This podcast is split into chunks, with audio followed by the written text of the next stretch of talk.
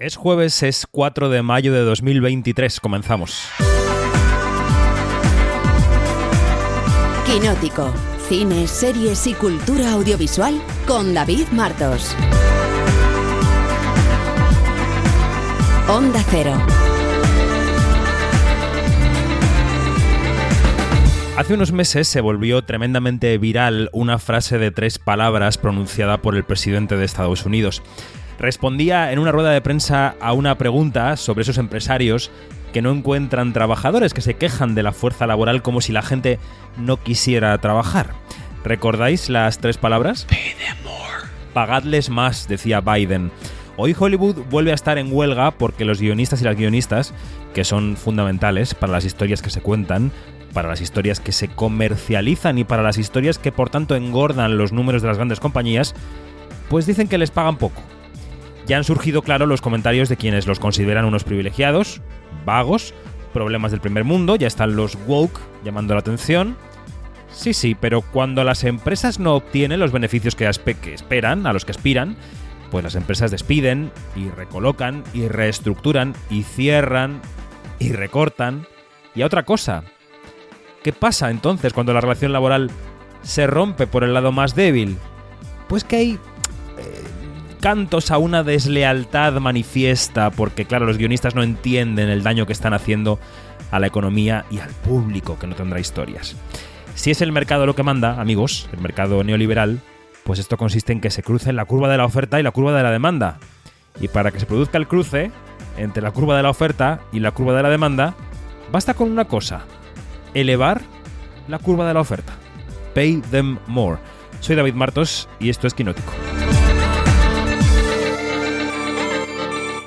Quinótico, Onda Cero. Los jueves son día de Quinótico, eh, bueno, todos los días son día de Quinótico en quinótico.es, pero los jueves tenemos cita semanal con este podcast que llevamos cumpliendo a rajatabla con la tradición desde hace casi siete años.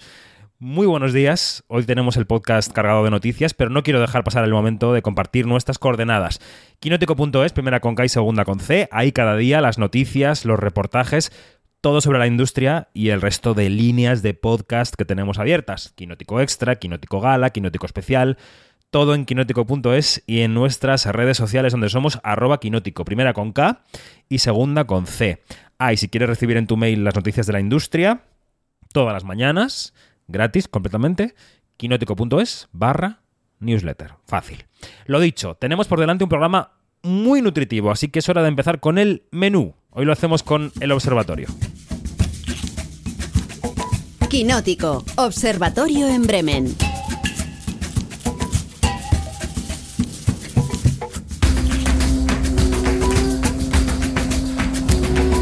Arranca el observatorio de Quinótico, un observatorio que hoy vuelve a contar con mucha observadora y mucho observador porque hay mucho que observar. Vamos a empezar hoy por la redacción. María José Arias, buenos días, ¿cómo estás? Buenos días, muy bien aquí, encantada de estar por aquí. Muy bien. Luis Fernández, buenos días. Muy buenos días, aquí observando todo lo observable. Con los ojos abiertérrimos. Dani Mantilla, buenos días. Buenos días, pues aquí juzgando a Hollywood por tratar regular, tirando a mal a los guionistas. Es que... Hollywood. ¿Quién les manda? Eh, Marina Such, te he saltado, pero te digo ahora, ¿cómo estás? Buenos días. Buenos días, no pasa nada, no, te lo voy a tener en cuenta. Es que he visto un, batiburrillo de nombres ahí en el guion y, se me ha ido. Pero eh, riendo de fondo está la anfitriona del observatorio, que es Janina Pérez Arias. Guten Tag, ¿cómo estás? Muy, muy, ¿qué tal? Pues bien. Viéndome aquí de ustedes. De nosotros, ¿eh? ya veo. Muy bien. Las introducciones son buenísimas. Así que, pasando plana, presenta. Exacto. Estamos como en una clase del instituto. Muy bien. Bueno, la huelga de guionistas en Hollywood es el gran tema de la semana. Em, se veía venir de cara al 1 de mayo, el día en que expiraba ese convenio plurianual entre la patronal de los productores y los guionistas. Los guionistas se levantaron de la mesa de negociación un par de horas antes de que se cumpliera el plazo porque constataron que no iban a alcanzar eh, ese acuerdo con la AMPTP, que es la patronal.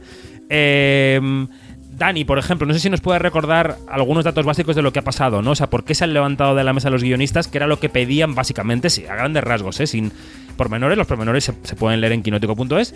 Y, y cómo está la situación? Cuéntanos. Pues la situación está de armas tomar, básicamente. Están saliendo a la calle, hay un montón de piquetes, las estrellas de Hollywood se están volcando, han prohibido, por ejemplo, que nadie eh, cambie una sola palabra que está en un guion. Quiero decir, por ejemplo, si iba a poner en marcha el rodaje de Deadpool 3. ¿Qué pasa? Ryan Reynolds no solo es el protagonista, también es guionista. Eh, no se puede rodar esa película porque no se puede cambiar ni una coma. Y recordemos cómo se rueda esa película. Otro de los temas también muy interesantes es que durante años había una serie de obligaciones con el número de guionistas que había en cada equipo. Eh, en esas temporadas de o 13 capítulos para la televisión de pago o 22, 24 para la televisión generalista. En los últimos años eso ha cambiado, hay menos guionistas, hay menos oportunidades y el futuro del propio Hollywood está en entredicho, por no hablar de las IAS que los guionistas quieren prohibir y los ejecutivos quieren eh, ir hablando de ello año a año según vaya avanzando la tecnología. Eso y por supuesto el reparto de derechos de autor, que las plataformas todavía se, hacen las remolonas y les cuesta pagar en Estados Unidos y en España, pero ese es otro melón. Esos son algunos de los titulares. Mm, ya se ha mm, empezado a ver comentarios por ahí, en Estados Unidos y en España también, de eh, vagos, primer mundo, los woke llamando la atención. En fin, yo decía en la portada que recordaba lo que decía Biden, ¿no? De pay them more. O sea, si queremos contenidos, paguemos un poco más porque las cuentas de las compañías están bastante abultadas. Aunque estemos en supuesta crisis, pero siguen ganando mucho dinero. Eh, mencionaba Dani los piquetes, eh, Mariajo. Eh, ¿Qué hemos visto en los piquetes? Hemos visto pancartas como en el 2007, había actores conocidos, guionistas conocidos. ¿Quién, quién había por ahí? Pues mira, yo, yo me he aficionado a mirar en Twitter los vídeos de, de, de los piquetes porque es una cosa como es como una serie en sí misma, va, va por, por, capítulos cortos. Entonces de repente ves ahí a un mogollón de, de gente, o sea, en algunas hay escenas, en algunas eh, estaban diciendo, eh, había publicado creo que Deadline, que ante la sede de Warner Bros. en Los Ángeles había como 400 personas. Entonces se han hecho sus pancartas con, con su lema y sus, y sus colores todos iguales y luego tiene un espacio en blanco en el que cada uno va poniendo sus, sus mensajes. Y claro, son guionistas, ingenio tienen mucho. Entonces, claro, se están leyendo pancartas eh, que son muy divertidas, algunas eh, muy, muy acertadas. Eh, por ejemplo, en la, protesta, en la protesta de Nueva York estaba Danny Strong, que es el, el guionista de Dopsy, que recordaba que yo creo que es la base de todo esto y, es lo que más tienen para hacer fuerza a los guionistas en, su, en sus reivindicaciones, es que sin guion no hay peli, no hay serie, no hay programa, quiero decir. Eh, no, no, se puede producir sin, sin nosotros, decía. Eh, y luego también se ha visto a Rob Love, yo creo que se, de los vídeos que están circulando por redes sociales y que se están haciendo virales de, de, este primer día de piquetes, que habrá muchos más y veremos muchos más rostros, yo creo que el de Rob Love ha sido el, el que más se ha compartido y lo hemos visto ahí a tope también. Eh, en, ante la sede de Paramount en, en Los Ángeles. Mm. De momento se están concentrando eso en Los Ángeles y en Nueva York, delante de, de, las sedes, en la de Netflix también han estado, también se han presentado en, en los upfront de Pico de, en, en, Nueva York y la verdad es que está habiendo mucha, mucha actividad, algunos guionistas eh, se mostraron sorprendidos por la cantidad de gente que, que, que había y, y, hay un vídeo que ahora mismo no recuerdo en, en, qué ciudad estadounidense es, perdona, pero pasaban los conductores y les pitaban como apoyando el apoyo del pueblo, ¿no? Entonces yo creo que, que toda esta movilización está haciendo mucho ruido que es lo que ellos quieren y claro. veremos hasta dónde pueden llegar y, y, si pueden conseguir pues, lo que reivindican, que es... Un apunte en la línea de lo que está contando eh, Marejo y es que Danny Strong, eh, que recordemos era uno de los villanos de Buffy, que después ha sido guionista del Mayordomo o de Dopesick, decía que eh, hacía falta una mayor trans, eh, de transparencia en cuanto a los datos y el consumo de las series. Porque claro, si se quejaba de que no tienen datos ellos. ¿Cuánta gente no te puede ve? haber un cobro variable si no sabes cuánta audiencia tiene. Claro.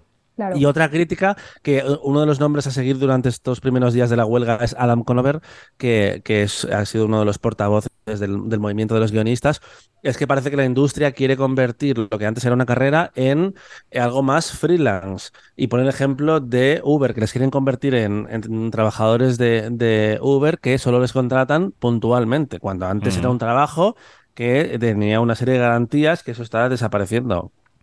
Eh, otra de las imágenes. De... Sí, dale. No, quería apuntar que a las, a las afueras de, de, Warner Bros. también el, metieron canutazo a Brittany Nichols, a la guionista de Colegio Abbott, que decía que se lamentaba, y ella es una de, de las guionistas que últimamente ha, ha, ocupado muchos titulares y ha estado en las galas de premios, que, que esta profesión ya no es rentable. O sea, que creo que es como una de la, eh, de- el gran lamento, ¿no? De, de los guionistas, la gran queja que, que no es rentable, no, no le salen las cuentas. Mm. Quería apuntar que otra de las imágenes de estos días ha sido Jay Leno llevando donuts en su coche a una protesta, que ha sido un que ya hizo en 2007 esto y ha vuelto a hacerlo 16 años, 16 años después. Em, Damon Lindelof también ha estado en alguna protesta y Sian Heder, la directora y guionista ganadora del Oscar por Coda, se ha manifestado a las puertas de Netflix, con lo cual Coda de Apple, quiero decir, que y ha protestado contra las grandes plataformas, con lo cual a mí esta imagen me ha chocado la cabeza. Bueno, las consecuencias de la huelga. Quiero que escuchemos un momento a Jimmy Fallon, que el otro día estaba en la gala del Met, en la Met Gala. Eh, no llevaba traje de gato, como ya el Leto, pero ahí estaba.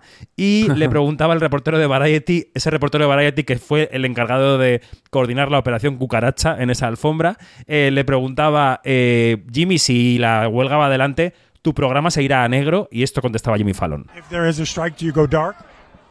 If there's a strike, uh, yeah, I think we, we will. Yeah, I think we'll go we'll go dark. Whatever I can do to support uh, the guild. Uh, I am actually in the Writers Guild as well, so yeah, I I couldn't do the show without them, and I support my whole staff. Sí, evidentemente decía el programa se irá a negro porque yo sin mis guionistas no puedo hacer nada. Y estos son, yo creo, ¿no, Marina? Las primeras víctimas de la huelga, los late nights diarios y Saturday Night Live este sábado parece que no se va a emitir. ¿Cómo es el, cómo, cómo es la- el calendario a partir de ahora de la, de la afección de la huelga? Pues sí, lo que, lo que primero se nota, como pasó también en la huelga del 2007-2008, son los late night, sobre todo los diarios, porque esos eh, pues se producen diariamente. Esos guionistas eh, dejan de trabajar con efecto inmediato, con lo cual los programas de hoy y los programas de ayer tampoco salieron. Lo que sí que se están contando, están contando esos guionistas es que las cadenas están eh, realizando diferentes medidas de presión para intentar que rompan esa huelga. Por ejemplo, NBC ha amenazado, amenazó a los, a los guionistas de The Tonight Show y del Late Night with eh, Seth Meyers, del programa de Seth Meyers, les amenazó con dejar de pagarles con efecto inmediato y también eh, suspenderles el, el seguro de salud. Recordemos que en Estados Unidos va ligado a tu contrato de trabajo. Sensa- parece que los presentadores de Late Night va a volver a pasar otra vez como en la huelga anterior, eh, que van a cubrir los sueldos de, de su del staff de su propio bolsillo. Por lo menos Seth Meyers parece que es de los primeros que ha dicho que, que lo va a hacer, por lo menos en, estos, en estas primeras semanas de, de la huelga. El Saturday Night Live no se va a emitir, efectivamente. eh, y luego está el caso de eh, las series que las series de, de cadenas en abierto, por ejemplo, todas han terminado de grabar sus temporadas, con lo cual las temporadas en emisión están, están salvadas. Pero las próximas temporadas, que se empiezan a rodar en julio, más o menos o así, las salas de guionistas tienen que empezar a trabajar justamente ahora. Claro. Eh, y esas salas de guionistas, evidentemente, no han empezado a trabajar. Eh, Yellow- creo que la sala de guionistas de la tercera temporada de Yellow Jackets celebró un día solamente y Mm. luego se fueron todos a la huelga. Mm, Ya. Antes de dar paso a un invitado que ya nos está esperando al otro lado de su ordenador, eh, Janina, ¿cómo ves todo esto? Uy, eh, de verdad que están en todo su derecho, por supuesto, y lo que es más notable es que en un país donde los sindicatos eh, han perdido fuelle, fuerza y, e influencia, ¿no? De, en otros, digamos, en otros sectores de la, de la economía estadounidense, pues es notable que estos sindicatos, el, el sindicato del- de, los escritores en este caso, eh, eh, pues tenga tanta, tanto poder de convocatoria y tenga tanto apoyo externo, ¿no? Em, es de verdad mm, una cosa que ya, este, como que, como decimos, guerra avisada no mata soldado, y es cierto, o sea, ya, se, ya tenían el precedente de, de la, de la huelga pasada que, que significó millones y millones de dólares en pérdida y esto pu- pudo haberse evitado, pero claro, este, todo tiene su, es como, es como un- una alfombra con, con flecos sueltos, ¿no? Entonces la cosa es cómo se teje, eh, cómo se tejen esa- esos, esos hilos. Y estamos eh, pensando que Estados Unidos es una, una, un, tienen un sistema, una estructura bastante eh, neoliberal en cuanto a su economía y, bueno, hacen lo que les sale de los cojones, o sea, así, por decirlo clarísimo. Y cada una de, de las plataformas y cada una de, de, y cada uno de los estudios, pues está viendo dónde está, dónde está su ganancia. Y estoy muy curiosa por ver qué es lo que va a pasar. En cuanto a Jimmy Fallon, este, ese es otro fleco suelto, porque fíjate que tú lo citaste como, como ejemplo de apoyo, pero eh, algunos de sus guionistas se están quejando que ni siquiera Mm, mm. estuvo en la última, en la, en la reunión que tuvieron para decirles en la cara que no se les va a pagar, que la, eh, o que el canal este no les va, no va a asumir eh, los sueldos de los guionistas mientras estén en huelga. Entonces, esto, esto también tiene la doble moral, ¿no? Era un de- apoyo de- fácil, ¿no? Porque él sabe Ajá. que si la huelga se lleva a cabo, el programa va a negro, diga él lo que diga. Quiero decir que es un apoyo Por de- que le sale gratis. Por supuesto, entonces estamos viendo allí este, el- los, los, los rabos de paja que le están saliendo a personas como Jimmy Fallon eh, y bueno, a ver qué tal. Bueno, pues como decía antes, ya nos escucha al otro lado de su conexión de Zoom, en este caso, Carlos Muriana, que es guionista y que es el vicepresidente de ALMA, que es el sindicato de guionistas aquí en España. Carlos, ¿qué tal? Buenos días, ¿cómo estás? Hola, buenos días a todos.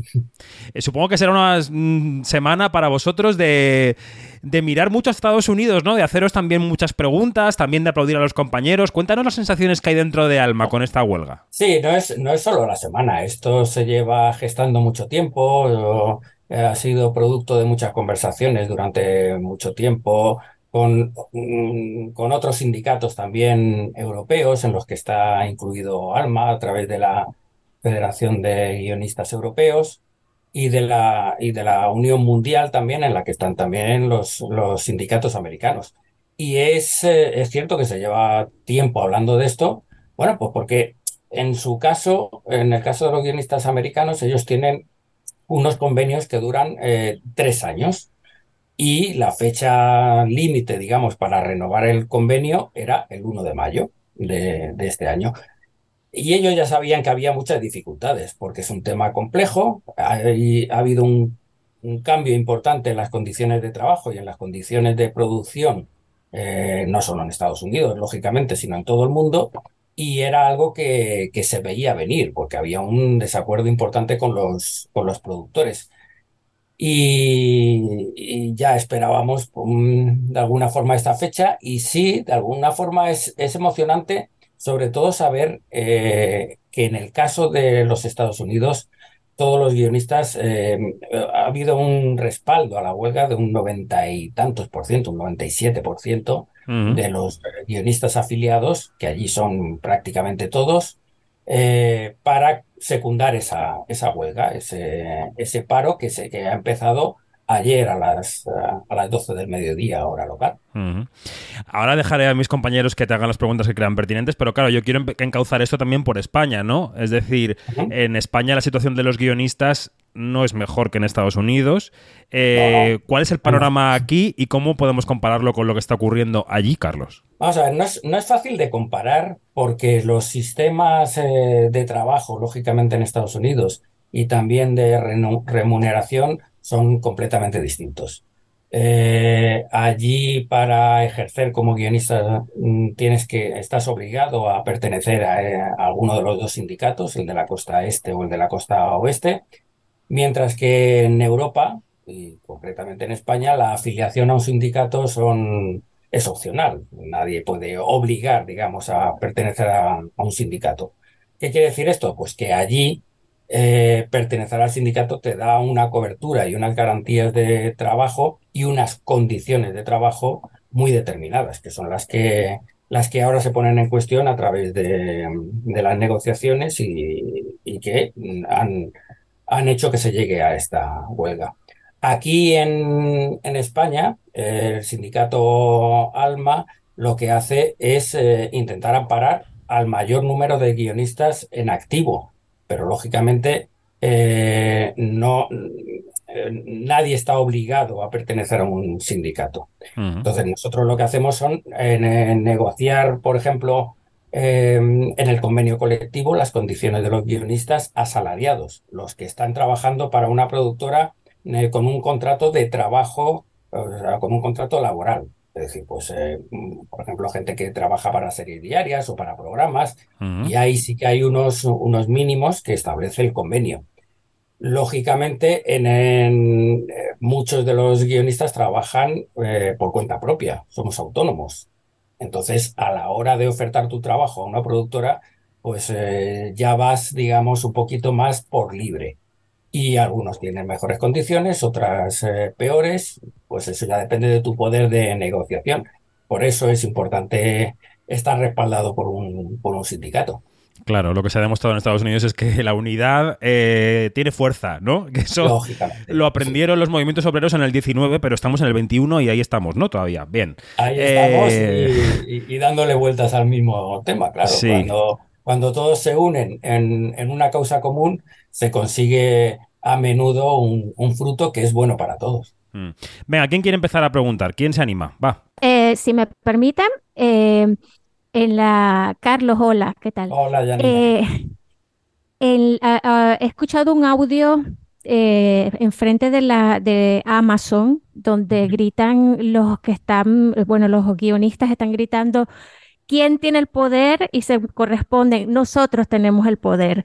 Eh, quiero, quiero, quiero este, preguntarte este grito de, de guerra muy bien eh, fundamentado y todo lo que tú quieras, ¿hasta qué punto es realista esto de quién tiene el poder? Nosotros tenemos el poder. Y si eso se va a, mm, digamos, a, algún día se va a ver en todas las, eh, se va a reflejar en todas, en todos los beneficios, tanto monetarios como de condiciones de trabajo para los guionistas.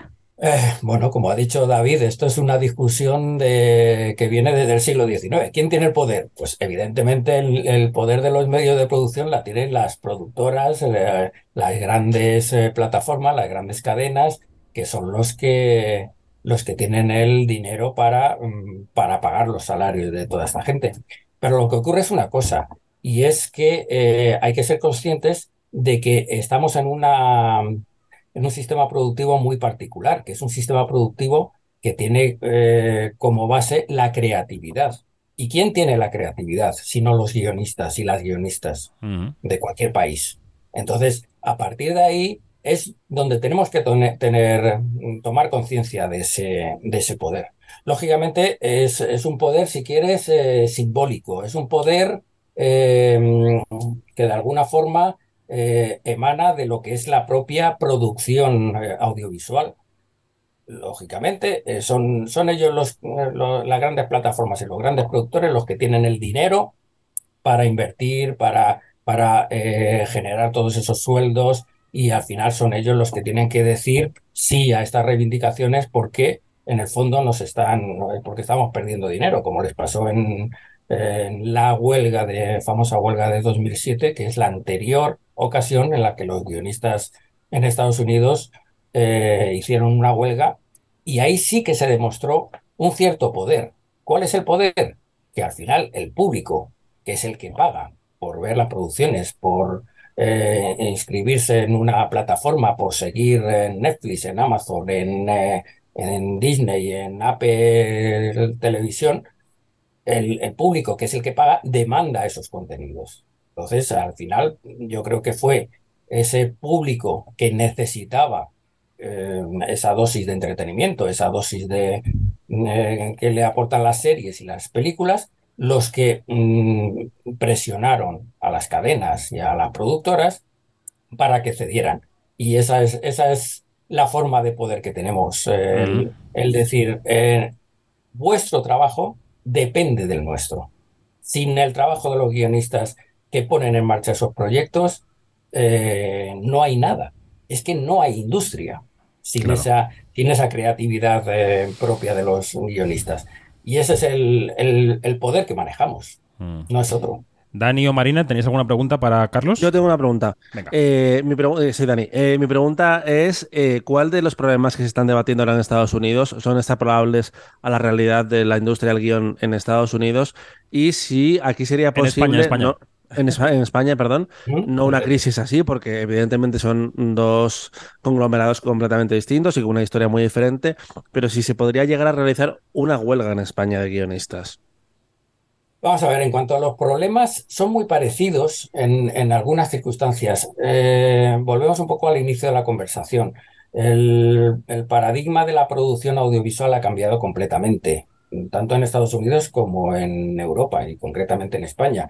El hecho de la irrupción de las, de las plataformas que ha creado una eh, diversidad de contenidos, es cierto, eh, muchos, muchas series nuevas, muchos programas y, muchos contenidos mm, muy distintos, pero claro, eh, en poder de, de tres o cuatro eh, plataformas que son las que distribuyen mundialmente. Y, y, em, entonces se, ejerce una, una sensación de, de oligopolio, de poder de esas tres o cuatro plataformas que son las que ponen sus condiciones. Eh, no es casual que un producto como La Casa de Papel o, El Juego del Calamar haya triunfado en todo el mundo.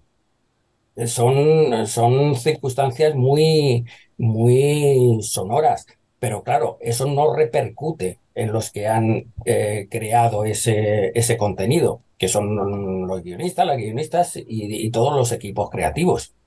Eso genera unos grandes beneficios a las cadenas, pero no, mm, no trasciende a los verdaderos creadores, más allá de que luego se vuelva a hacer una segunda temporada y puedan mejorar sus condiciones, ¿de acuerdo? Entonces, eh, esa, ese poder de las plataformas eh, existe tanto en Estados Unidos como aquí.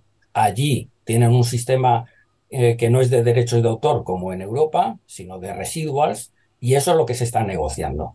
También se está negociando otra cuestión fundamental. Allí antes había un sistema de temporadas en las cadenas en abierto que permitían a un grupo de 10 o 12 guionistas estar durante toda una temporada eh, haciendo los guiones de Anatomía de Grey, de Friends, eh, de lo que fuera.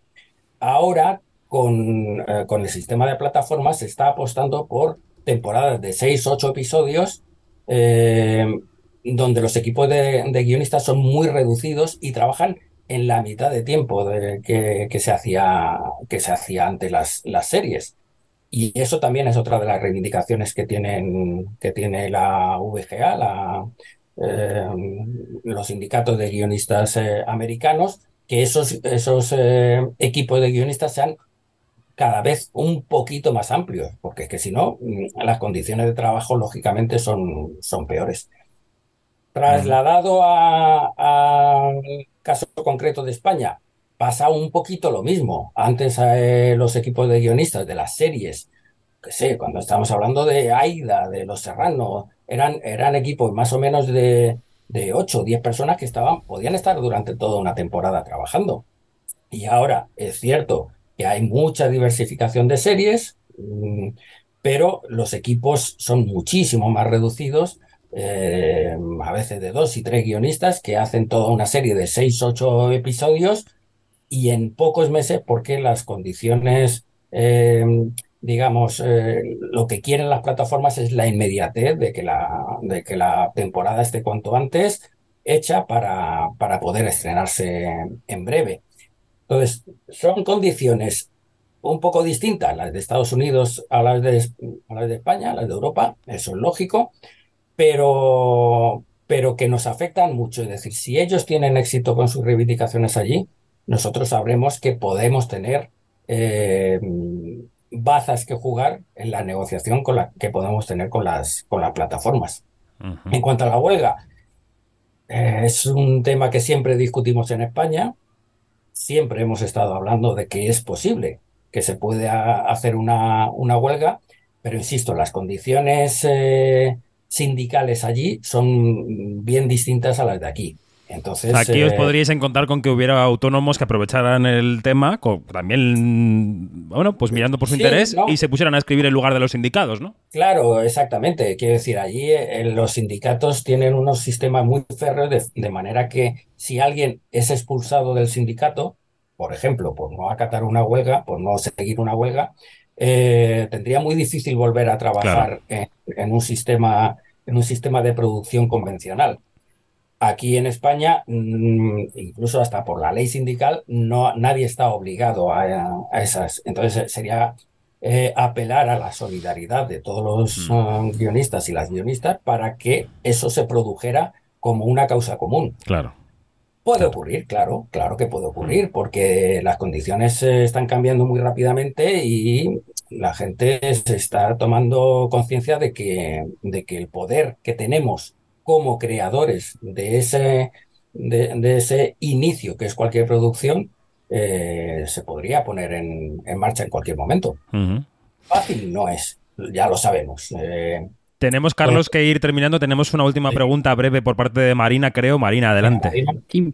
Eh, eh, hola, Carlos. Eh, mira, Hola. solamente quería, quería preguntarte, porque creo que también es un tema que os afecta a vosotros, eh, ¿hasta qué punto es importante que las plataformas fueran más transparentes eh, con los datos de visionados, con los responsables creativos? No digo ya que los dieran públicos, sino con los responsables creativos de, de las series. Mm. Sí, sí, no, no. eh, eso- ese es uno de nuestros caballos de, de batalla en, en Alma y también lo son en, en- en esta. Es uno de los motivos de la huelga americana. Todas las plataformas se reservan mucho los derechos, o sea, lo- eh, la, la información que ceden, tanto en los visionados como en el número de, mm, suscriptores que tienen en, cada país. Y eso afecta mucho. Mm, mm, Porque os hagáis una idea, cuando un guionista cobra los derechos de autor porque se emite una serie en abierto, está muy, muy claro y muy testado eh, que ese canal tiene una audiencia determinada, tiene unos ingresos por publicidad determinado y en función de esa audiencia y esos ingresos determinados eh, se generan unos derechos de autor. En el caso de, los guionistas americanos, no estamos hablando de derechos de autor, sino de los llamados residuals, que es un poco lo mismo. Si la cadena, en este caso las plataformas, ocultan la información de qué número de suscriptores tienen en cada país y por lo tanto cuánto dinero ganan y de qué número de personas han visto cada um, episodio de la serie, lógicamente es muy difícil gestionar esos, eh, esos, eh, esa remu- remuneración equitativa con respecto al éxito de la serie, que es lo que está en la base de, de este, de esta huelga. Pues eh, muy interesante la perspectiva española de esta huelga de guionistas en Estados Unidos. Carlos Muriana, vicepresidente de Alma, muchas gracias y, y suerte con todo lo que te toca. Gracias a vosotros. Tendremos, tendremos que trabajar duro en, en estos meses para concienciar a todos de que este tipo de, de cosas eh, redunda en beneficio de todos y de la propia industria. Eso es. Muchas gracias, Carlos. Gracias a vosotros. Bueno, interesante, ¿eh? interesante la opinión de, de Carlos. Eh, yo creo que la- en España están los ojos puestos en Estados Unidos, para bien y para mal, así que estaremos atentos. Escuchemos ya el tráiler del gran estreno de la semana, porque sí, varios de nosotros hemos visto Guardianes de la Galaxia Volumen 3. Voy a decirte algo. Soy Star-Lord. Yo formé los guardianes. Conocí a una chica. Me enamoré. Esa chica murió. Pero luego volvió. Hecha una capulla integral. Por favor. Te has dejado algún detalle importante, pero... Fue así, básicamente.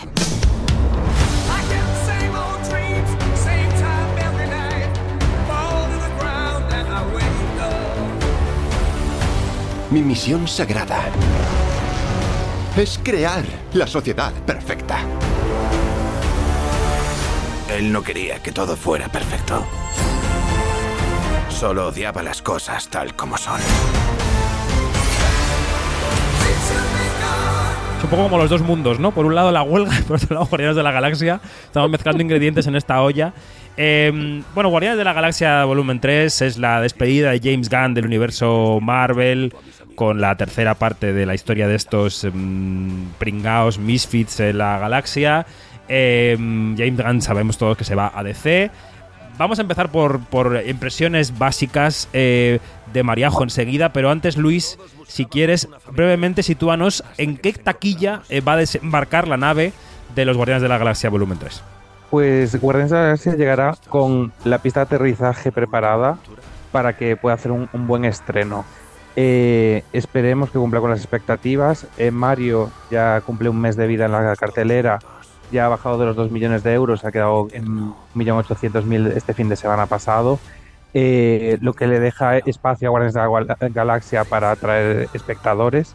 Las dos cintas anteriores de la saga entró la primera con 2 millones, la segunda ya se eh, subía a 3 millones 200. Esperamos por el bien de la taquilla y de los exhibidores que esta tercera continuación siga el ritmo que suelen tener las películas de Marvel y abra por encima de sus predecesoras, aunque después el desgaste, como se demostró en, en Ant-Man Quantumania, eh, puede hacerle más daño y la recaudación final no sea eh, tan voluminosa, digamos. Mm, Pero tiene mm. un, un- un buen espacio para, para triunfar y ser ese relevo natural a Super Mario que ya va haciendo falta porque la taquilla está un poco pidiendo ya ayuda.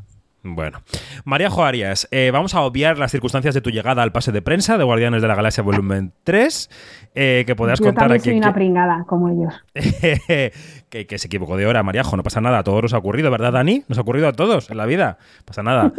Eh, Así es, así es. Así es. Bueno, Mariajo, ¿qué te pareció Guardianes de la Galaxia Volumen 3? Yo, una vez que llegué, que he de decir que me perdí muy, muy, muy poquito, como cuestión de, de- de minutos, y da igual. ¿Solo la muerte del protagonista? A ver, No, no, mentira. spoilers free, por favor. Mentira. Y, no, no diga- no- y sobre todo, no digas mentiras, por favor, Martos. No pasa nada porque como iré al cine y llevaré a la chavalería a verla, pues ya así me Así pillaré nueva. recuperas. Pero bueno, eh, circunstancias de mi torpeza a, a un lado, eh, yo me lo pasé muy bien y reconozco que siento cierta debilidad por esta panda de, de- de perdedores y me gusta mucho la dinámica que hay creada entre los personajes que se ha ido creando a lo largo de, de las tres películas. Eh, James Gunn le tiene muy bien medida y muy bien tomada la medida a, a estos personajes y a lo que, a lo que supone el entretenimiento. O sea, James Gunn hace cosas muy, muy entretenidas y a mí la película al final es lo que tú decías, ¿no? Que era como la despedida de James Gunn, tiene todo un aroma y un pozo a despedida, cierre de ciclo, pero creo que además lo que hace es que eh, construye un... Y ahora me diréis, ya te, te estás flipando con las Ujú. pelis de superhéroes, no tienen de eso.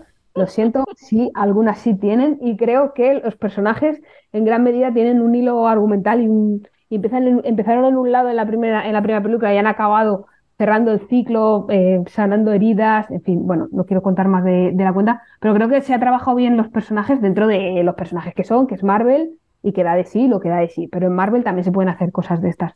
Y luego, por otro lado, pues me parece que es muy divertida, la banda sonora en Guardianes siempre es muy, muy potente, que se te van los pies y te dan ganas de coger el micro en el karaoke.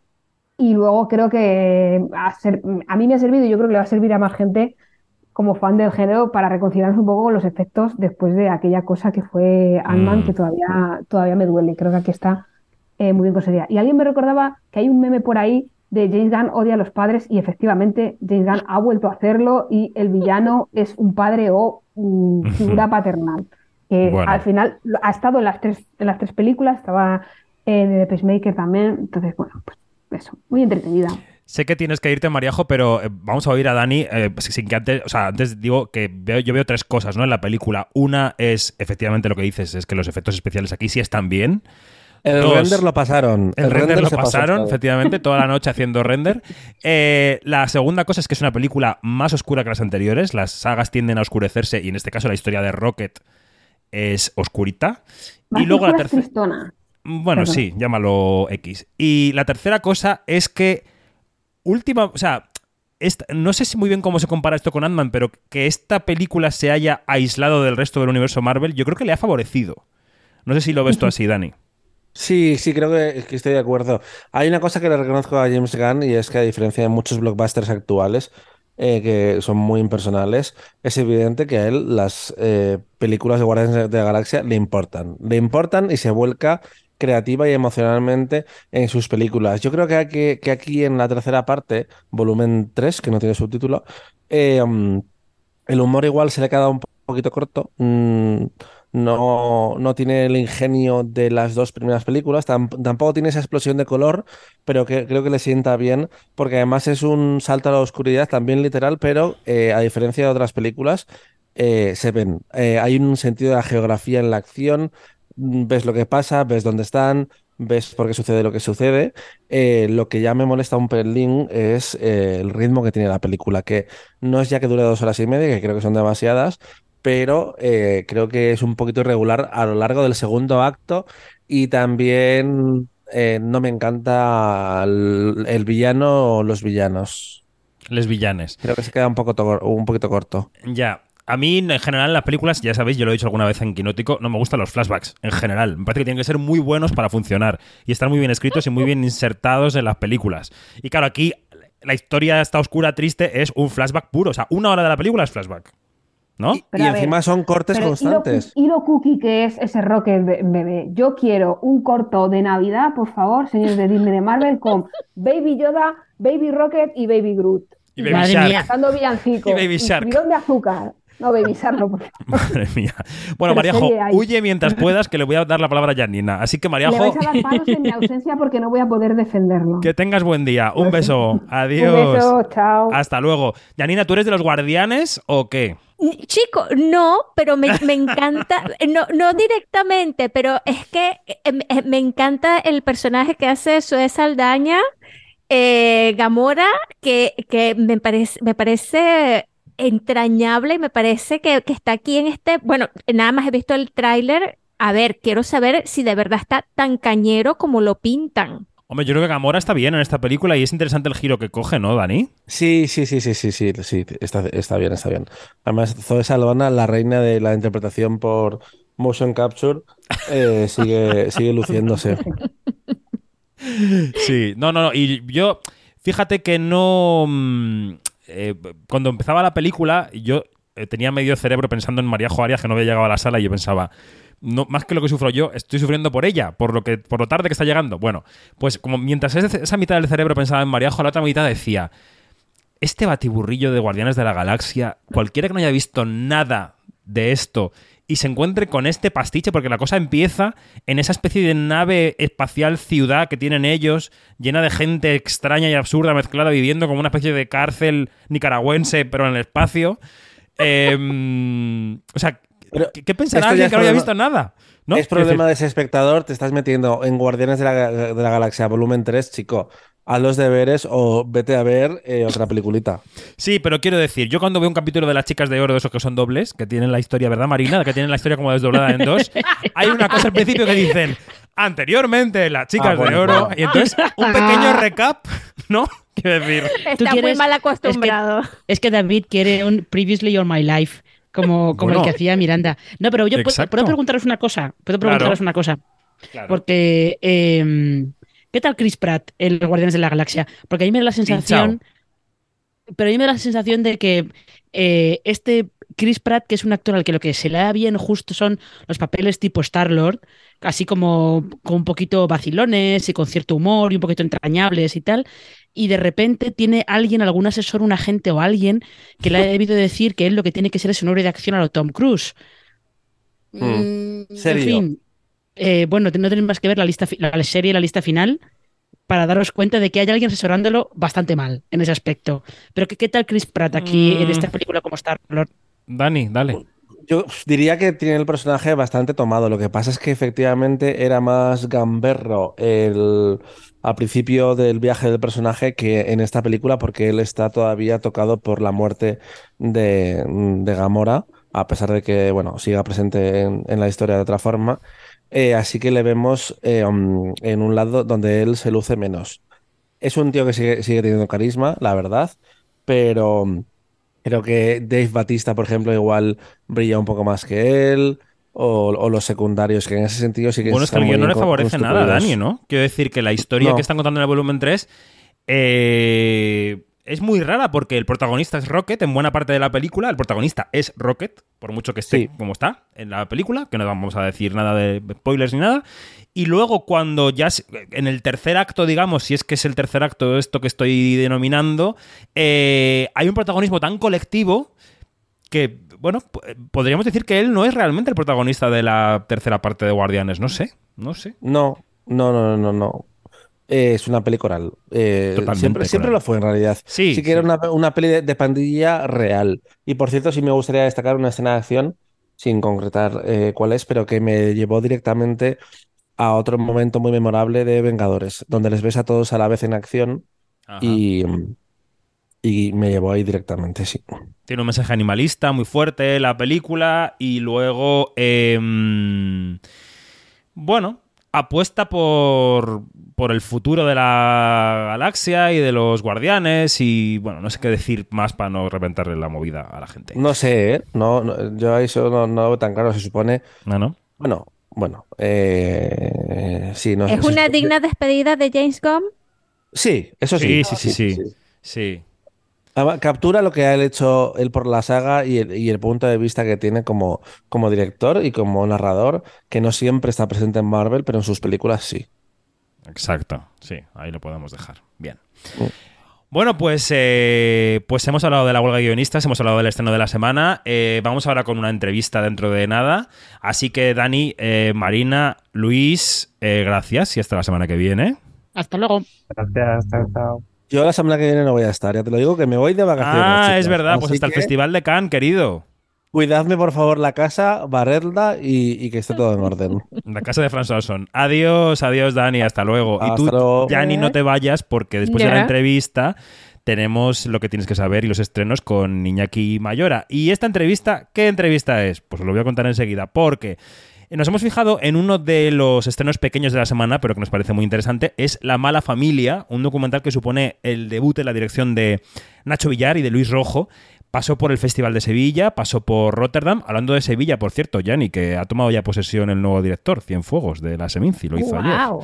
Bueno, Mm. digo, vol- volviendo a la mala familia, la historia de un grupo de chavales que, que cuentan su historia, que se cuentan entre ellos su historia, que incluye eh, marginalidad en cierto sentido, delincuencia, drogas, algunos han entrado en la cárcel, otros están en ella, salen. Es un acercamiento documental a una panda eh, en una ciudad cualquiera, que podría ser Madrid, hoy en España, todo con un tono muy naturalista y con una cámara que yo creo que no juzga a los que tiene delante, ¿no? Así suena La mala familia. Hola mis chavales, ¿cómo estáis? Supongo y espero que bien. Yo estoy tranquilo tratando de llevarlo lo mejor posible entre paredes. Quiero que tengáis algo claro. Mi pareja me transmite todo vuestro apoyo y ánimo. Y eso hace que no me sienta solo. Yo me encuentro en un módulo que se llama UTE, Unidad Terapéutica Educativa. La verdad que al principio estaba muy mal, tan mal que pensé en quitarme la vida, pero poco a poco lo llevé lo mejor posible. No voy a mentir, no me he acostumbrado ni quiero. Estoy en el módulo más jodido de toda España, no porque hayan peleas, sino porque las normas y por el tratamiento que no es para mí. Por eso aquí no puedo comunicarme con vosotros, tengo que autorizaros y me preguntan si sois buen entorno para mí, como si no lo fuerais. Pero bueno, prefiero estar con mi chica, mi familia, que no me ponen tantos peros. Por eso con ella os transmito mis palabras y pensamientos. Espero y lo sé que estáis tranquilos. Recordar que se sale de todo menos de la muerte. Y yo de la muerte estuve cerca, pero le metí una patada con vuestra, con vuestra fuerza. Para cuando salga, pueda estar con, con todos y disfrutemos de esta libertad condicional. Ah, te queremos, cabrón. Te queremos, cabrón. Y si queréis os cuento un poco cómo me pasó esto. Y terminé aquí. ¿Se reconoce autor de estos hechos? Sí. Pues estamos ya al habla con los directores de la película, que son Luis Rojo y Nacho Avillar. ¿Cómo estáis, chicos? Buenos días. Hola, ¿qué tal? Buenos días. ¿Todo bien? ¿Todo en orden? ¿A punto de estrenar mañana la película? ¿Todo... ¿Los nervios bien? Sí, bueno, un poquito nerviosos, no te voy a mentir, pero con muchísimas ganas también. Bueno. Eh, oye, lo primero que quiero hacer es situaros ante la gente que nos escucha, ante los quinóticos, las quinóticas. Este colectivo BRBR, para quien no lo conozca todavía, ¿qué es? ¿Cómo lo podemos explicar? Bueno, pues el colectivo Rever es un colectivo, digamos, multidisciplinar. eh, es un grupo que al mismo tiempo es un grupo de amigos, un grupo de apoyo y que en el que intentamos un poco horizontalizar nuestros conocimientos, eh, el que trae cada uno de su casa y, y hacer cosas en común, ¿no? Que pueden materializarse en cine, en, en cualquier otra forma audiovisual eh, o instalaciones y demás. Sobre todo, es, al final es un grupo de, de gente cercana, de afinidad y con la que podemos pues compartir nuestro proceso creativo sin ningún miedo en un lugar seguro, ¿no? Y, ahora, apoyarnos. claro, y ahora llegáis, Luis, al- a la ópera prima, ¿no? A la dirección de una, de una peli. ¿Cómo, ¿Cómo surge el proyecto de decir, oye, pues hemos hecho, hemos hecho otras cosas, hemos hecho videoclips? ¿Cómo surge el hecho de decir, hagamos un largo? Bueno, pues ha sido un proceso largo y tortuoso, la verdad. Eh, nosotros sí es verdad que teníamos bastante experiencia en el mundo del audiovisual, en el videoclip, en el arte, en, cosas, formatos más cortos de cine, siempre dentro de lo narrativo, ¿no? Tanteando con el documental en otros territorios. Pero sí es verdad que la película en el fondo arranca como pistoletazo de salida cuando a Andrés, al protagonista, le llega la notificación del juicio, ¿no? Y a partir de ahí como que se trata más de una cuestión colectiva, ¿no? Entre amigos, de decir qué podemos hacer para enfrentarnos, para lidiar con este proceso aplacador, ¿no? Que en ese momento creíamos que iba a terminar con él en prisión, ¿no? Y que iba a poder y que, que, ponía en riesgo ¿no? a nuestro amigo, tal y como le conocíamos en ese momento, ¿no? tras el paso por prisión, que todo esto desapareciese. Y la película era como la, la vocación de dejar testigo, ¿no? de poder hablar con voz propia y no desde el banquillo de los acusados ante una jueza, sino poder tener tu parte del relato y poder dejar unas cosas dichas antes de que llegase lo peor, ¿no? Por fortuna, durante el proceso de la película, que como digo fue como cuatro o cinco años, eh, cuando llega el juicio, pues al final se consigue llegar a un acuerdo colectivo, ¿no? Y esto lo que desemboca es en consecuencias para el grupo de amigos que la gente que vaya a ver la película podrá descubrir y que... ¿eh? Sí. Ah, no, y que de ahí como que de repente lo que desencadena son más giros, que la película lo que ha hecho ha sido ir eh, tratando de registrar o de ir acomodando dentro de un guion, pero sin querer encapsularlo, ¿no? Como que la película nunca ha querido transformar la realidad o acomodarla dentro de nuestras ideas preconcebidas o de un guion. Sí, sobre todo que al final, eh, yo creo que la pregunta, si la pregunta era eh, el, el, cómo lanzarnos a hacer una película, es porque en el proceso de registrar todo esto que ha dicho Luis, nos dimos cuenta que había más cosas, ¿no? que no era simplemente lo que le estaba pasando a Andrés, sino que se empezaban a desencadenar una serie de conflictos que eran, creíamos y creemos que son interesantes para, para, para, la sociedad, para el espectador potencial que pueda venir a ver la película. Yo entiendo eh, que según lo explicáis, el proyecto, o sea, el proceso creativo es un proceso fluido que ha ido surgiendo a partir de esa citación que decíais, pero para un espectador medio, ajeno a vuestro proceso, que esté pensando ahora, no tengo muy claro si lo que me dicen es que esto es un documental, es una ficción, que, que, que de manera, digamos, eh, a propósito, ellos quieren huir de que no sea una cosa ni la otra, sino que sea un híbrido. ¿Cómo podríais clasificar, si es que se puede, o si es que queréis, la película en ese sentido, en la frontera entre el documental y la ficción? Yo creo que al final es eh, lo que van a ver es una película y se va a consumir como tal. Eh, tiene eh, una estructura narrativa, digamos, adecuada a lo que podría ser una ficción, y sin embargo lo que hace, como ha dicho muy bien Luis, es registrar la realidad. Entonces, eh, nosotros no somos muy de poner etiqueta, pero realmente que el espectador no se asuste, que lo que va a ver es una película, que es una película que, se, que, les va a llevar y que en la que el espectador rápidamente puede conectar y entrar dentro de una realidad. Es una película muy cercana, muy humana, muy de piel, en la que de repente van a acceder a algunas situaciones y algunas vivencias que quizás eh, no están tan acostumbrados y acostumbradas a vivir en otro tipo de películas. Es la historia de un grupo de colegas que es, es vuestro grupo, ¿no? Bueno, es un grupo de colegas. La mala familia en sí no es nuestro grupo, pero son colegas del barrio. Son un grupo de chavales de más o menos pues cuatro, cinco, seis años menos que nosotros.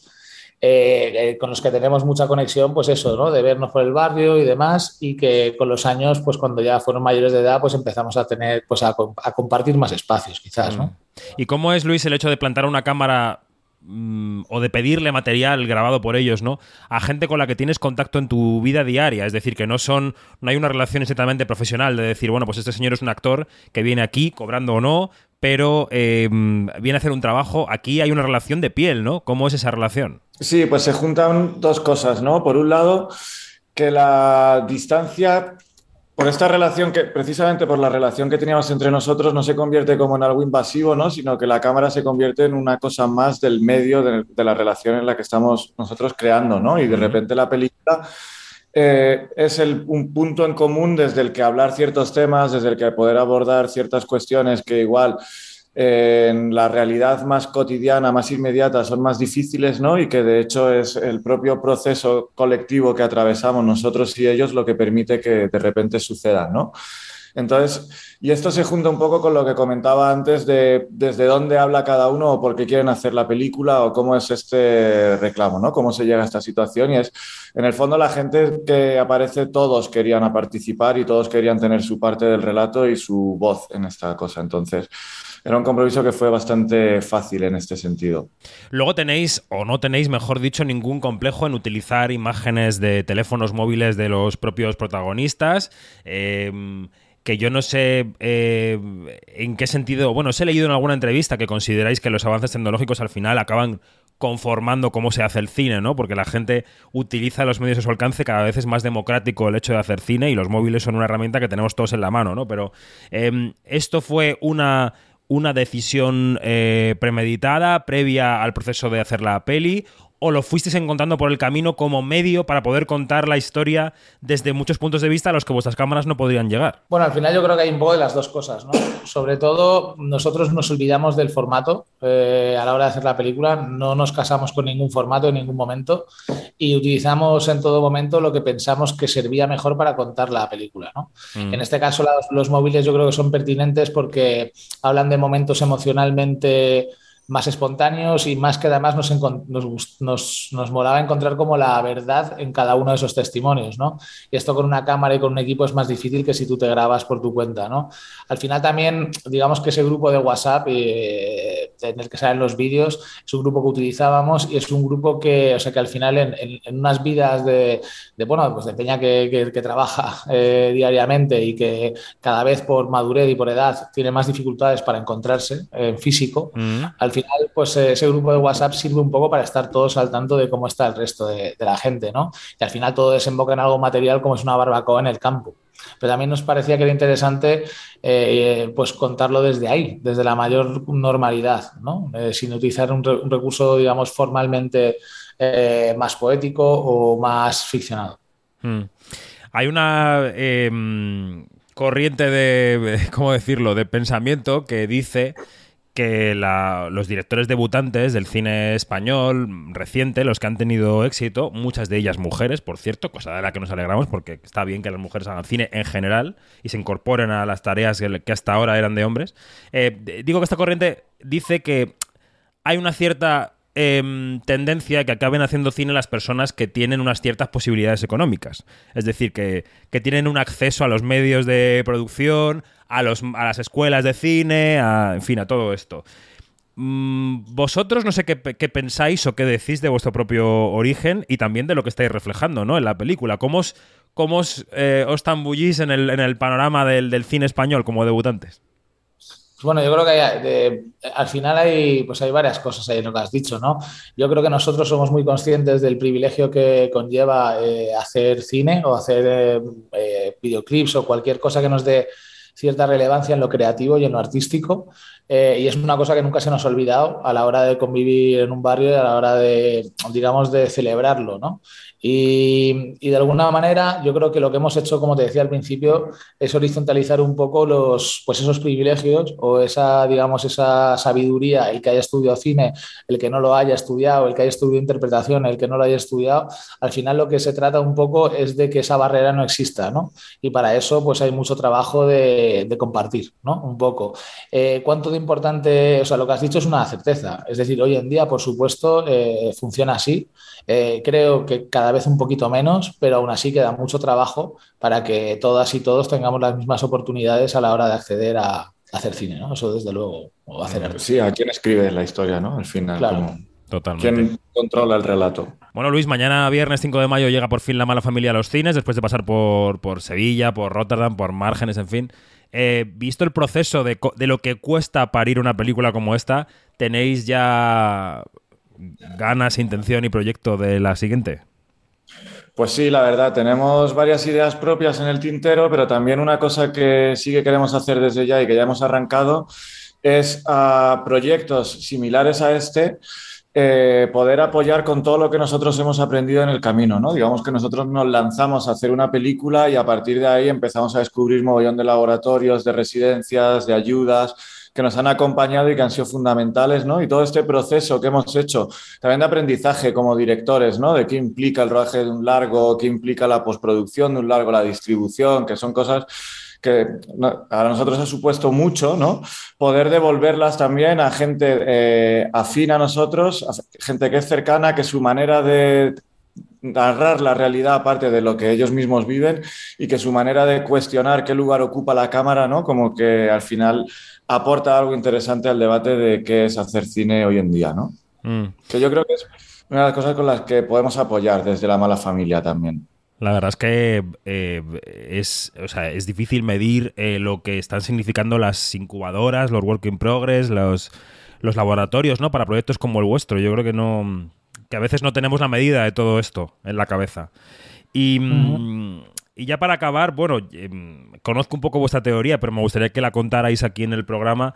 eh, de dónde viene la mala familia, ¿no? Porque en el fondo es una asunción de una visión negativa desde fuera del grupo, ¿no? Bueno, yo creo que esto es una pregunta que deberían más contestar ellos que se lo pusieron porque tampoco, tampoco hay ningún statement como tal. Pero al final lo que es la mala familia, yo creo desde nuestra perspectiva es, es una familia, ¿sabes? Al final. Y, ¿Qué familia y no es mala, no? Podría preguntar yo, ¿qué familia no tiene sus cosas, no? Porque Efectivamente, efectivamente. todos tenemos Al final- una. Claro, y lo importante sobre todo es ese sentimiento como de comunidad y familiar. Y es algo que, que es, que es bueno trasladar y que muchas veces es una de las únicas opciones que tienes en la vida, como o sea, herramientas, perdón, que tienes en la vida para, pues, para no petar, ¿no? Y para no per- tirar la toalla y demás. Y esto es algo pues, que todo el mundo sabemos, ¿no? Que al final eh, eh, hay que cuidar a los amigos, hay que, que tener a gente que te quiera cerca y también tú quererla y cuidarla, ¿no? Y yo creo que al final la mala familia es eso, en realidad. Bueno, pues eh, Nacho A. Villar y Luis Rojo, directores de La Mala Familia, gracias y, y suerte con este estreno. A ver qué tal va. Espero que bien y con lo siguiente, que venga. Gracias. Muchísimas Muchas gracias, gracias a ti. Un abrazo, y a toda la gente que está escuchando. ¿eh? Quinótico. Lo que tienes que saber. Aquí Nótico se incorpora ya el hombre de las noticias en el día de Star Wars. May the Fourth be with you. Iñaki Mayora, buenos días. Buenos días, David. Mira, no, no, no recordaba que hoy era este día y la verdad es que, bueno, pues es, es un buen momento pues para, bueno, una excusa barata para ver alguna de las pelis hoy. La verdad, no, por favor, más películas no. Janina, sigues por ahí, ¿verdad? Aquí estoy, aquí estoy. Bueno, yo tengo ganas de la serie Secret Invasion, Invasión Secreta. De, eh, ah, que eso es Marvel. Uy, cómo tengo la cabeza. Fatal, fatal, fatal. Fatal. Es que se ha acabado el Mandaloriano y yo ya no- me, he quedado, me he quedado huérfano. Y entonces ya no sé qué ver. Tampoco tengo el picar los viernes, en fin. Succession Ay, se va a acabar los Picard, por lunes. favor. En fin. Oye, que lloré, que llorera me lancé con el último capítulo de Picard. Dios mío. Es que es un poco reunión de viejis, ¿no? Ay, no, perdón, es muy emotivo. Bueno. me lo voy a apuntar. Pero, noticias. Hoy nos vas a plantear algunas cosas, Iñaki, que van más allá de la huelga de guionistas y de ese estreno de Guardianes de la Galaxia Volumen 3 del que ya hemos hablado.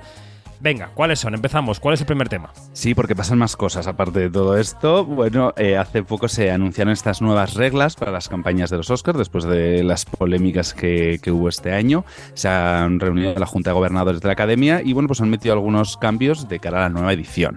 Estos cambios pues incluyen cambios en las fechas de la presentación de las candidaturas, también cosas relacionadas con la celebración de eventos privados, limitaciones en las proyecciones con anfitriones, eliminaciones de los envíos postales y por fin entran en vigor los requisitos de estándares de inclusión que se aprobaron ya en 2020, pues ya a partir de, de este año tienen que cumplir al menos dos de esos cuatro estándares que se, que se marcaron. Así que bueno, son cambios importantes de cara a, a esta campaña de los Oscar y de películas que se pueden presentar. Eso quiere decir, Yarina, que aquello que hablamos en un quinótico remoto de que tiene que haber un porcentaje de negros, blancos, mujeres, latinos, chinos en las películas para poder ser elegidas, entra en vigor. Pues mira, ya era hora, ¿no? Ya era hora. Sí, sí, sí, totalmente. ujú. Sí, sí, bueno, y el resto de medidas eh, obedecen al escándalo de la campaña de Andrea Riseborough por Chu Leslie al Oscar, que se sirvió de encuentros organizados por otras estrellas de Hollywood fuera de la campaña y ahora lo que hace la academia es meterlos un poco en el carril, ¿no? Pero bueno, que no pueden ser financiados por las productoras ni por las compañías interesadas en los premios. Venga, este Eso es se veía asunto. venir, ¿no? Eso se veía venir Sí. que iban a hacer algo, porque es que no lo podían, no iban a, mm, eh, tenía que esperar que terminara esta temporada de premios para entonces después, ok, hay que hacer algo, pero ¿qué hacer? Y mira, ahí está. Lo han metido en el carril. Eh, después, Totalmente. hay una noticia que hemos contado en Quinótico esta semana que es, eh, que, digamos que gira en torno a un estudio sobre la falta de diversidad en Netflix, Iñaki. Exacto, es un estudio de todas las producciones que se realizaron en Netflix entre 2020 y 2021, en las que miden pues, el género, raza o etnia, la cantidad de miembros de la comunidad LGTBQ o con algún tipo de discapacidad, tanto en las películas como en las series producidas en Netflix en Estados Unidos. Importante. Discapacidad, bueno, es lo que más eh, les falta. Encontramos un 0% de representación en las series en cuanto a bueno, la, la comunidad LGTBQ Plus, solo hay un 7,7% de los personajes protagonistas o coprotagonistas en sus series, algo que es bastante mm, llamativo. Y los latinos, pues son la eh, raza o etnia pues, menos representada en los protagonistas de sus películas, con solo un 6,8%. Estos son algunos de los datos que están en ese artículo que ha dicho David, que está en quinótico.es y que recoge, pues, así como estos, otros muchos que, bueno, pues es interesante leer estos datos para, pues, para ver cómo están representadas pues, estas minorías, en, tanto en series como en películas. Bueno, lo de la discapacidad es eh, flagrante. Lo del ah, colectivo queer, digamos. em, Claro, podemos estar de acuerdo o no en el porcentaje de representación con respecto al porcentaje de la sociedad que es LGTBIQ. Pero claro, los latinos en Estados Unidos, Janina, no son el 6,8%. Desde luego que no lo son. Para nada, para nada. O sea, la, la comunidad latina es una comunidad bastante numerosa en Estados Unidos y no es la primera vez que los latinos, este, y hay una unión de productores este, y, y de guionistas latinos que, que siempre dicen, que siempre están este, pendientes de, esto, de esta representación. Y también, claro, hay muchos, muchos actores que hacen activismo por esta, por esta visualización de, de y, y la representación de, de la comunidad. Y es que no, no hay. O sea, no. si- Mm. a- a- vamos a estar, vamos a estar claro, ha mejorado, pero no, no se refleja. Entonces, no, y esto no es solamente un mal de Netflix, es un mal generalizado. Lo que No, pasa es que, claro, que con este estudio de, de Netflix, pues se pone más en el tapete de sí, este, está eso, pero este, está, esto, de esto sufre bastante todos y la comunidad latina, desde la comunidad latina ha habido y sigue habiendo voces de protesta de la poca representación y, y de esa, del, del ninguneo, ¿no? Es como si, porque al final es como si no existieran. Mm, Totalmente. Vamos a la Feria de las Vanidades de la gala del Metropolitan, Iñaki. ¿Qué, qué podemos contar? de Bueno, esto? pues como todos sabemos, el primer lunes de cada mayo, eh, Anna Wintour, Vogue, eh, la directora general de Vogue, pues eh, se encarga de organizar esta Met Gala en el Museo del Met este año, centrado en Karl Lagerfeld. A Line of Beauty era el nombre de, de la colección y eligió, bueno, pues ella eligió a Bill, a Bill Nighy como, como acompañante y tuvo a Penélope Cruz, Micaela Cohen, Roger Federer y Dua Lipa como anfitriones. Por allí, ya sabéis, esa alfombra roja, esas escaleras inmensas, por allí pasaron pues, estrellas del cine como Viola Davis, Pedro Pascal, Jennifer López, Amanda Seyfried, Jeremy Pope, con una capa que además llevaba la cara del modisto, o Jared Leto, que apareció vestido de gato en homenaje a la famosa mascota de, de Lagerfeld. ¿Qué os pareció a vosotros? Bueno, eh, primero tengo que decir que ha desatado muchos rumores que Anna Wintour, eh, apare- Anne Wintour apareciera con Bill Nighy del brazo, porque se ha hablado de si son pareja más que amigos. En fin, están ahí los a mí me rumores. sorprendió, ¿eh? a mí me sorprendió. Esa pareja me sorprendió bastante, lo tengo que reconocer. Totalmente. Luego, eh, vamos a escuchar a Penélope Cruz, porque cuando le preguntaba al reportero de Variety eh, por Lagerfeld, eh, ella decía que le recordaba a Almodóvar. so brilliant in so many ways he reminds me of Pedro Almodovar you know their sense of humor very unpredictable like you never know what they're gonna say Cuando evidentemente Karl Lagerfeld estaba en vida, porque murió en el 19, el humor de, de este genio de la moda le recordaba a Pedro Almodóvar. Y luego, Yanina, el asunto cucaracha. que vamos a escuchar el momento en el que el reportero de Variety, el mismo señor, empieza a dar gritos cuando ve la cucaracha y empieza a decirle a un fotógrafo, ¡hazle una fotografía! ¡hazle una fotografía! Get a photo. Get a photo. Kevin, get a photo. Bueno, esto es que, que la cucaracha comparta el, el lugar del glamour es mucho, ¿eh? Ay, por favor, por favor. Es fuerte, es fuerte, ¿eh? Es, es un bajón, es un bajón del, del glamour, es un bajón completo. Oye, pero hablando de Karl Lagerfeld, yo no sé si se acuerdan que la, Karl Lagerfeld fue el que dijo, en el momento en que uses este mm, chándal, es que estás devariando en tu vida. Así, ¿eh? Sí. Este nos esperaba a Pues no Maluma en su alfombra roja. Entonces, claro, este, yo veía los modelitos y de verdad que eh, los cercanos al chándal, oye, es que no, como que no, no, la filosofía de Lagerfeld como que no la tenían bien internalizada, ¿no? Que es una cosa bastante importante. Y hablando de seres, de seres no humanos, aparte de la cucaracha, hay por allí una toma de cuando, eh, de cuando aparece Jared Leto con el, con el, este Con el disfrazado gato. del gato gigante este, este, que por cierto, el gato tiene una cuenta en Instagram, eh, el gato real de Lagerfeld tiene una cuenta en Instagram y dijo que a través de la cuenta de Instagram que no va a poder asistir a la gala. Pues bueno, Oh. Eh, re- Ya, vuelvo. pero- ya fue ya. Bueno, es que incluso a Penélope Cruz le preguntaron si había conocido al gato. Y dijo, Ay, no, favor. no lo he conocido, pero sé que era importante en su vida. Llegamos a un Bueno, nivel de estupidez. cuando apa- cuando apareció el gato este, es, es un camarógrafo es- se desvió el, el foco del gato gigante y lo apuntó hacia un perro que estaba literalmente acojonado viendo el gato. Es que- Ese perro de verdad ya, ya tiene un trauma para toda la vida. Y ese perro sí que merece una cuenta en Instagram. Bueno, Ese- y vamos a acabar las noticias antes de llegar a los estrenos de la semana, al resto de los estrenos, con un par de premios de Iñaki. Pues sí, son noticias de, de estos últimos días, casi, no te voy a decir de última hora, pero casi, que es bueno, que Cannes va a otorgar la palma de oro honorífica a, a Michael Douglas este próximo mes de mayo. Bueno, en, en dos semanas prácticamente, que os veis vosotros para allá. Eh, eh, yo creo que en un intento de, pues, de, de llevar a más estrellas, ¿no? Digamos, al festival. Porque, vamos, Fremón no por ahí va a para, pasar- Fremón no para. va a pasar todo el mundo por esas, por esas escaleras y luego aparte, pues aquí en España, Pablo Larraín va a recibir el premio Ciudad de Huesca Carlos Saura.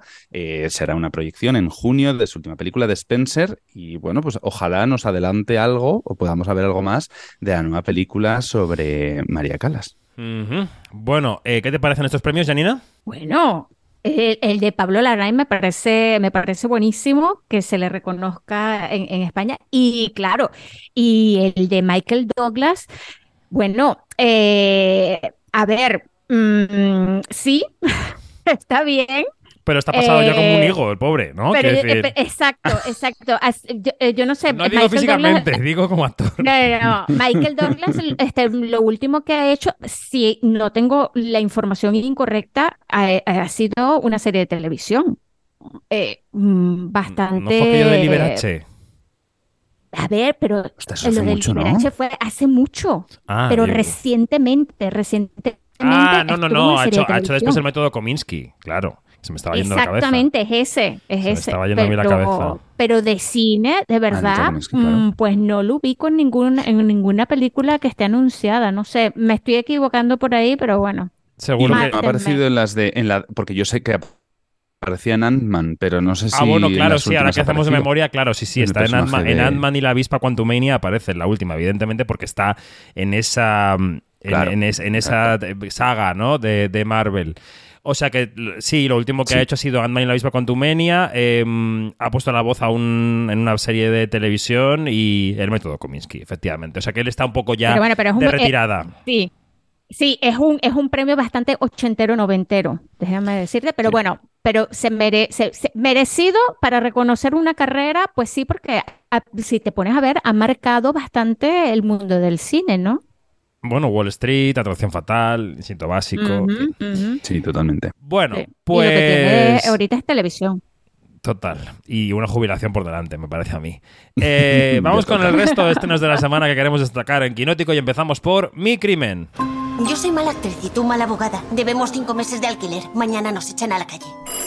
Quizás son buenas noticias. Inspector de la Sirete.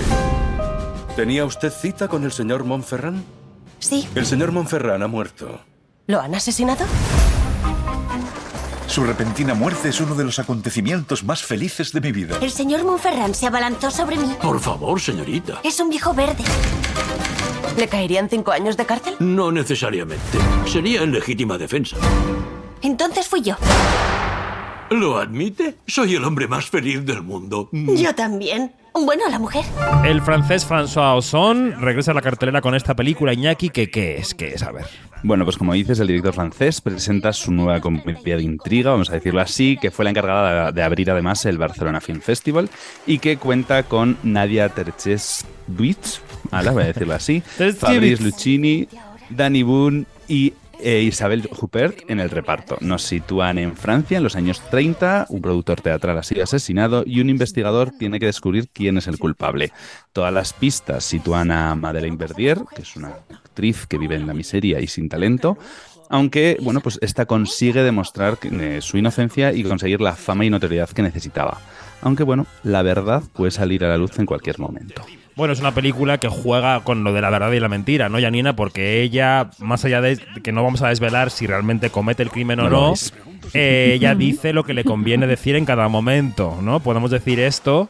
Y, mm, y bueno, yo opinaré después de la película. ¿Qué te ha parecido mi crimen, Jani? Chico, qué divertimento, de verdad. Y no solamente es- esa sensación de que me estoy divirtiendo como espectadora, como espectador, sino que tú se nota que esta gente se lo estaba pasando bomba.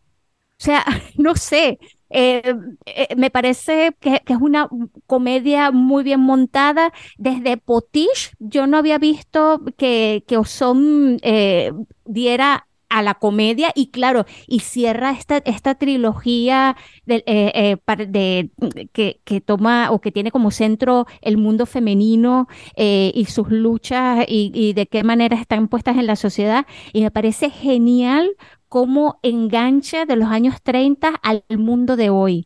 Y bueno, y lo del elenco es una pasada. Lo del elenco es increíble. No solamente Nadia Tereskieskiv, que, que- que va a ser la chica del momento, porque eh, eh, no sé si saben que va a estar en, en Cannes con dos, con al menos dos películas, no, con una película, con una película, con Le Rosalie de eh, Stephanie Di Gusto y, y, está, y está también en la película nueva de, de Robin Campillo. O sea que es una, es una mujer que la vamos a ver, que no hay que perderla de vista. Y por favor, Rebecca Marder, que es, es- que, que- que es la, la otra, la amiga, que es la que hace el papel de la abogada. La Es una pareja genial y yo creo que en esta pareja está la nueva camada del- de, de las actrices de, de- de esta nueva generación, ¿no? Porque las dos son veinteañeras. Bueno, Vayan a ver mi crimen, pues buenísima. tenéis la entrevista de Dani Mantilla con François Son que le hizo en Barcelona en quinótico.es y François Son habla en esa entrevista de Isabel Huppert, que está muy graciosa en la película. Él le dio ya un papel cómico en Ocho Mujeres hace 20 años o 20 y pico. Mm. Y aquí la rescata y entonces François Son habla de esto. On n'avait jamais vu Isabelle Huppert dans une comédie. Isabelle Huppert, c'était l'actrice intellectuelle, euh, très froide, avec juste la larme qui coule. Et moi, je lui avais demandé de devenir un peu comme Louis de Funès. Y dice, claro, cuando yo le ofrecí a mm, Isabel Huppert un papel cómico, ella era la actriz seria de la lágrima, del cine independiente. Dice, y de repente le pedí que fuera Luis de Funes. Y entonces, claro, pues ella se dejó. se dejó y la verdad es que en la película está muy bien. Yo creo que la película es, es loca, tiene lectura actual sobre el feminismo, sobre la fama, sobre el cine, aunque hable del teatro. Eh, y se ve con mucho gusto, o sea que yo creo que es una película que va a merecer mucho la pena para los espectadores. Yo estoy de acuerdo contigo, Janina. Bueno, Sí. esta semana queremos destacar también dos estrenos de cine español en la cartelera, que son cuáles, Iñaki. Bueno, pues el primero de ellos es Asedio, que es la nueva película de Miguel Ángel Vivas, en la que Natalia de Molina encarna a una antidisturbios entregada a su trabajo y a su patria, que, bueno, pues en medio de un desahucio se encuentra con dinero escondido dentro de la casa, una trama de corrupción y un crimen que, bueno, le va a hacer darse cuenta de que todos los problemas del de todos los problemas que existen en el sistema en el que ella trabaja.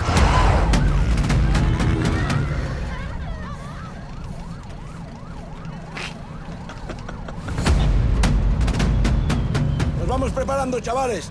Parece tranquilo, pero no quiero. ¡Cascos, hostia! Let's go!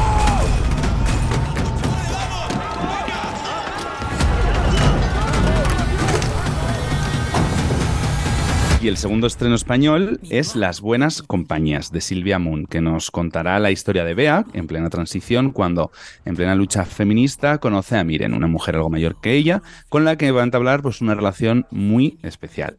Alicia Falcó, Elena Tarrats e Itziar Ituño forman parte del reparto de esta historia que ya pudo verse en el Festival de Málaga y que llega este viernes a las carteleras. ¡Mari! ¡Violador! ¡Deja a las tías en paz!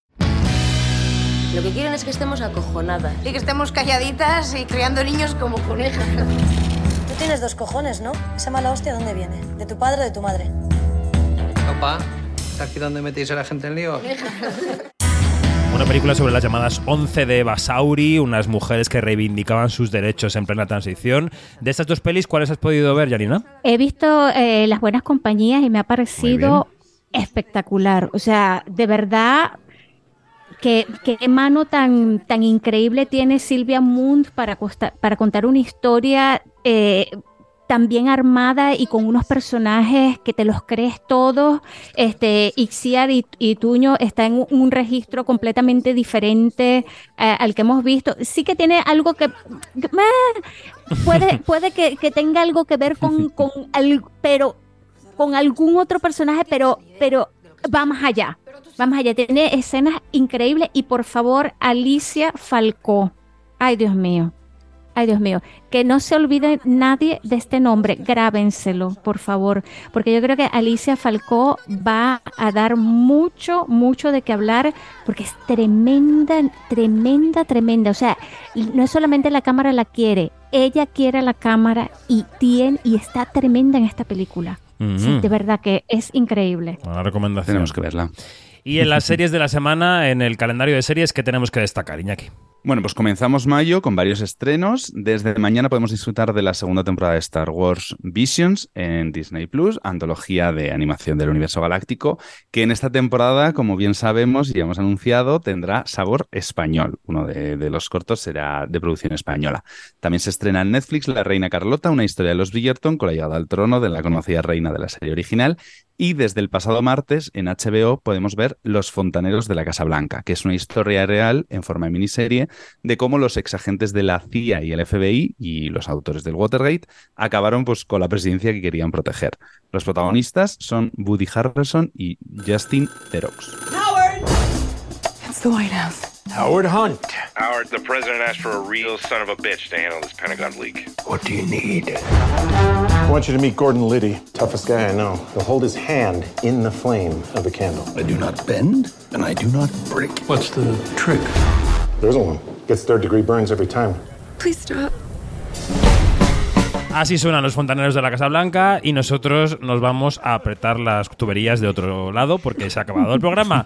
Eh, Janina, Iñaki, gracias. Hasta la semana que viene. Adiós. Un abrazo. Muchas adiós. gracias, David. Adiós.